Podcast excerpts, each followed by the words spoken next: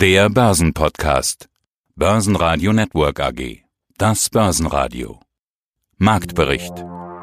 Im Studio Sebastian Leben und Peter Heinrich. Außerdem hören Sie diesmal zu möglichen Chancen durch Rücksetzer, Voradvisor Felix Gode von Alphastar, zu den Geldwäsche-Leaks FinCEN, Kapitalmarktanalyst Volker Hellmeier von Solvecon, zur neuen Welt in der Anlagestrategie Frank Benz von der Benz AG und zur Notenbankpolitik Helge Rechberger von Raiffeisen Research. Alle Interviews in ausführlicher Version hören Sie auf börsenradio.de oder in der Börsenradio App. Der Wochenstart geht deutlich in die Hose. Der DAX verliert zeitweise 4,5% und sinkt deutlich unter die 13.000 Punkte Marke. Gründe gibt es genügend. Zum einen war eine Korrektur von vielen erwartet und überfällig. Zum anderen wird immer mehr über die Rückkehr der Corona-Angst gesprochen.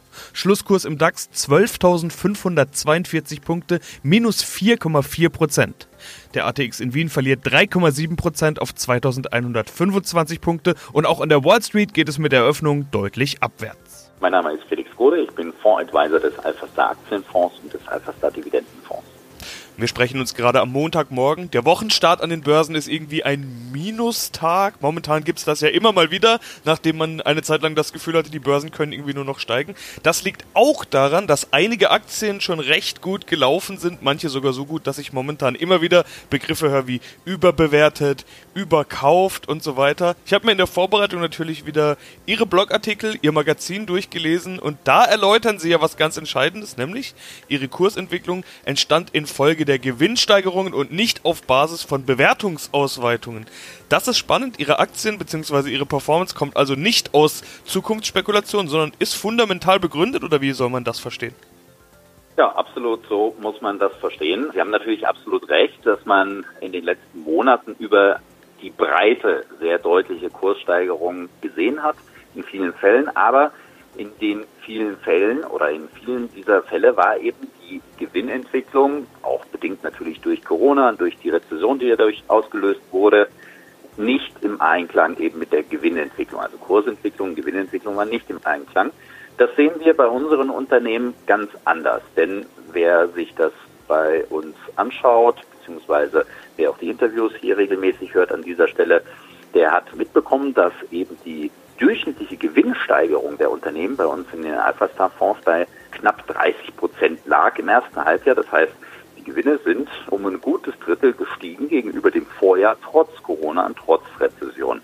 Und entsprechend ist ein zumindest sehr großer Teil dieser Gewinnentwicklung oder dieser Kursentwicklung vielmehr fundamental tatsächlich untermauert durch die Gewinnentwicklung. Denn wir wissen ja, am Ende des Tages ist es langfristig so, dass die Gewinnentwicklung der Wegbereiter sozusagen ist für die Kursentwicklung. Kurzfristig können die Börsen immer übertreiben oder untertreiben, aber langfristig wird sich der Kurs einer Aktie immer an der Gewinnentwicklung orientieren und hier sind wir eben offenbar so gut aufgestellt, dass wir hier im Durchschnitt eben diese 30 Prozent gesehen haben. Und von daher sind wir da sehr, sehr zufrieden natürlich mit dieser Entwicklung und mit der derzeitigen Positionierung und sehen eben dann auch solche Situationen, wie wir sie jetzt in den letzten Tagen hatten, dass wir also eine erhöhte Volatilität haben oder auch fallende Kurse sehen, zum Teil.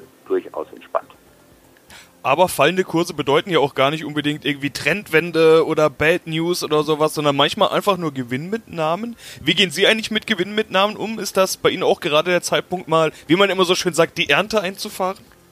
Nein, also das machen wir eigentlich nicht, also schon gar nicht in fallende Kurse rein verkaufen, sondern ganz im Gegenteil sehen wir da eigentlich das Ganze immer antizyklisch, sondern äh, wir haben ja in den letzten Wochen und Monaten relativ wenig Aktivität auf der Kaufseite gehabt. Wir haben in die steigenden Kurse hinein hier und da ein paar Gewinne mitgenommen, also tatsächlich ein bisschen die Position reduziert und tatsächlich da ein bisschen oder teilweise die Ernte eingefahren, aber im Großen und Ganzen verfolgen wir natürlich diese Position oder mit unseren Positionen einen langfristigen Ansatz.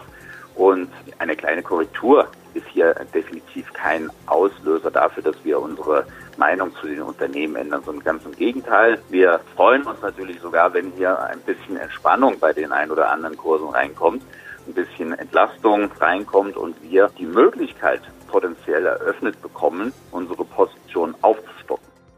Die Gewinner sind heute schnell aufgezählt. Es gibt keine. Alle 30 DAX-Titel schlossen den Montag im Minus. Stärkste Verlierer waren vor allem zyklische und konjunkturanfällige Titel wie Covestro, BASF, Heidelberg Zement und MTU. Schlusslicht war die Deutsche Bank nach den Geldwäsche-Leaks FinCEN.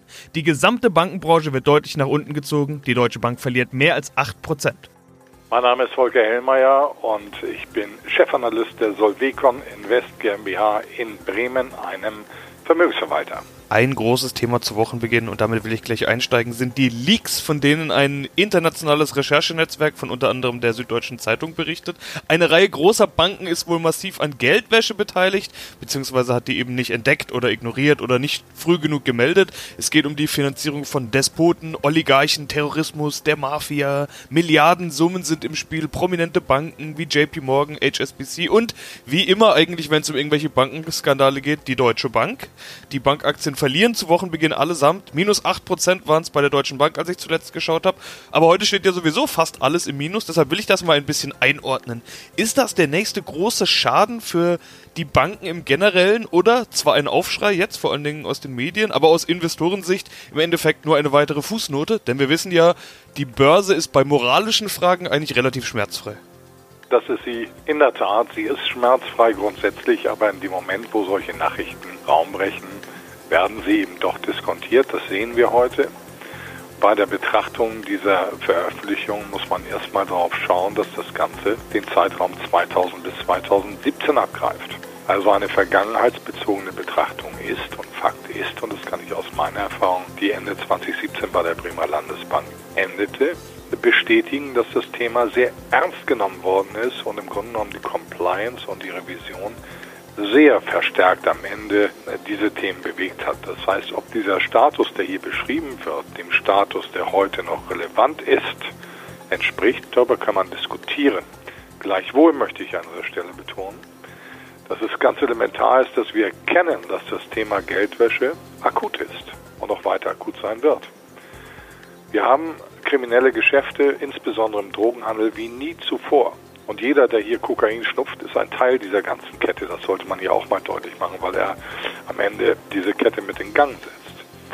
Und wir reden hier nicht von Peanuts, wir reden hier von riesigen Milliardenbeträgen. Menschenhandel, Prostitution, all diese Dinge gehören auch dazu. Und äh, das findet latent weiter statt. Und es findet auch dann statt, das möchte ich an dieser Stelle auch betonen, wenn das Interesse des Westens ist wenn Waffengeschäfte gemacht werden mit Leuten, die keine Waffen kriegen sollten, dann gibt es hier irgendwo ein politisches blindes Auge oder einen weißen Fleck im Auge. Anders wären ja die Bewaffnungen im Nahen Osten gar nicht denkbar gewesen bei den Möglichkeiten, die wir heute in der technischen Überwachung aller Zahlungsströme hätten. Das heißt, für mich ist das Thema eins, das jetzt hochgespült wird, das bekannt ist, das virulent ist, bei unterschiedlichen Institutionen vielleicht nicht mehr so Zeitrahmen dargestellt, dass im Moment einer Bewertung zugeführt wird. Aber daraus jetzt bahnbrechende Veränderungen abzuleiten, ist nicht mein Ding. Und die Beruhigung, da es sich um ein moralisches Thema handelt, wird sich an den Märkten in den nächsten Wochen mit Sicherheit auch hier ergeben. Mein Name ist Frank Benz, Vorstand der Benz AG, Partner für Vermögen in Stuttgart.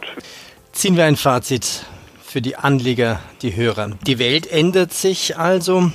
Was bedeutet das jetzt für die Anlagestrategie?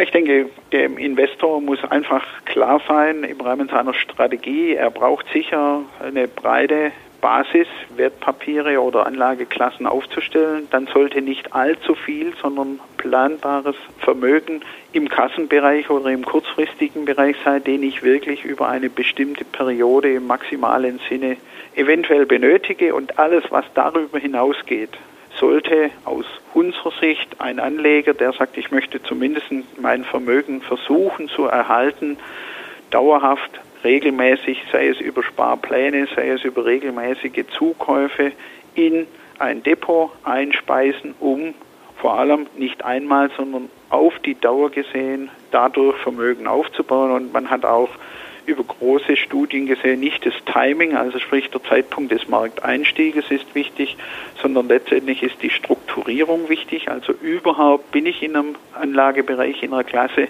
oder bin ich gar nicht drin und dann vor allem eben den Zeitraum, dass ich einfach möglichst nicht nur Buy and Hold, aber über einen längeren Zeitraum bereit bin, Geld im Kapitalmarkt arbeiten zu lassen und gegebenenfalls dann auch wieder Teile herauszunehmen, um das Depot anzupassen, sprich mehr in die Technologie oder vielleicht mehr in Gesundheit, je nachdem, was noch alles auf uns zukommt in den nächsten Jahren. Und die Entwicklungen haben wir in den letzten 20 Jahren gesehen, die können zum Teil extrem hektisch und disruptiv sein. Das heißt, man muss da auch gewisse Flexibilität parallel dazu zu dieser Kontinuität bewahren.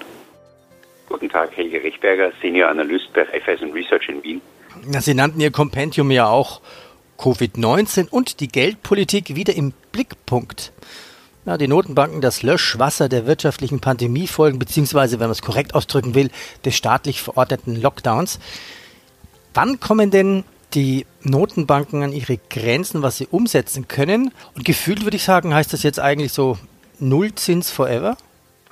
Naja, forever würde ich nicht sagen. Ich beginne mal mit dem zweiten Teil der Frage, mit der Beantwortung. Also zumindest einmal für die nächsten drei, vier Jahre sind die Nullzinsen oder wir könnten auch sagen Negativzinsen so gut wie festgeschrieben. Das haben die Notenbanken, insbesondere die US-Notenbanken, Notenbanken mehr als klar gemacht mit ihrer Argumentation. Wir gehen jetzt nicht mehr auf unsere Zielinflationsmarke los, sondern wir haben halt also ein geklettertes Ziel und nach vielen Jahren des Unterschreitens der Inflationsrate oder der gewünschten Inflationsrate kann dies dann ruhig einmal eine Zeit lang überschritten werden. Das ist vielleicht das eine. Wie lange können die Notenbanken noch? Das lässt sich fast ähnlich erklären. Sie hatten oder haben bis zu einem gewissen Grad immer noch ein Inflationsziel. Sie haben mächtig, mächtig Pulver verschossen. Ähm, wenn man das im Vorhinein beobachtet oder begutachtet hätte, hätte man gesagt, das ist schon zu viel, was die Notenbanken hier gemacht haben. Aber dieses zu viel hat noch immer nicht gereicht, um überhaupt die Inflation in die Richtung zu treiben, die man sich wünschen würde als Notenbank. Von daher werden sie weiter und weiter nachlegen. So schaut es zumindest momentan aus. Je stärker die Pandemie noch weitergeht, je mehr die Inflationsraten niedrig sind und äh, je mehr die Wirtschaft nicht dorthin geht, wo es sich die Notenbanken wünschen würden. Ziehen wir ein Fazit, eine Strategie für den Anleger. Die Covid-19-Kompendium ist ja quartalsweise gedacht. Welche Strategie empfehlen Sie jetzt zu Beginn des Herbstes 2020? Ja, in jedem Fall mit gewissen Sicherheitspuffer in dem Aktienmarkt drinbleiben, das auf jeden Fall. Wir sehen einfach, dass die Alternativen sehr dünn gesät Darf ich da mal nachhaken? Wie definieren Sie Sicherheitspuffer? 10, 20, 30, 40 Prozent? Äh, quasi nicht das ganze Pulver verschießen. Wir halten es für gut möglich, aufgrund von Tatsachen, Handelskonflikt USA-China, US-Wahlen etc., dass es hier noch einmal günstige Kurse geben wird. Wir reden hier bei Gott nicht von einem neuerlichen Crash oder starken Rücksetzer oder so, aber wir würden generell zu keinem Zeitpunkt das gesamte Pulver benutzen, sondern uns immer etwas äh, zur Seite halten. Generell muss man auch sagen, dass ja auch nicht 100 Prozent Aktien im Portfolio äh, die richtige Maßnahme sind. Deshalb diese vorsichtige Erwähnung. Wenn ich mir aber unsere erwarteten Performance-Zahlen anschaue, dann ist es relativ gleichgültig, ob drei oder sechs oder zwölf Monate. Wir glauben, dass wir hier am Aktienmarkt in jedem Fall besser unterwegs sind als in den ja ebenfalls, jetzt haben wir vorhin von Technologiewerten gesprochen, von ebenfalls sehr überzogen bewerteten Anleihen etwa. Börsenradio Network AG Marktbericht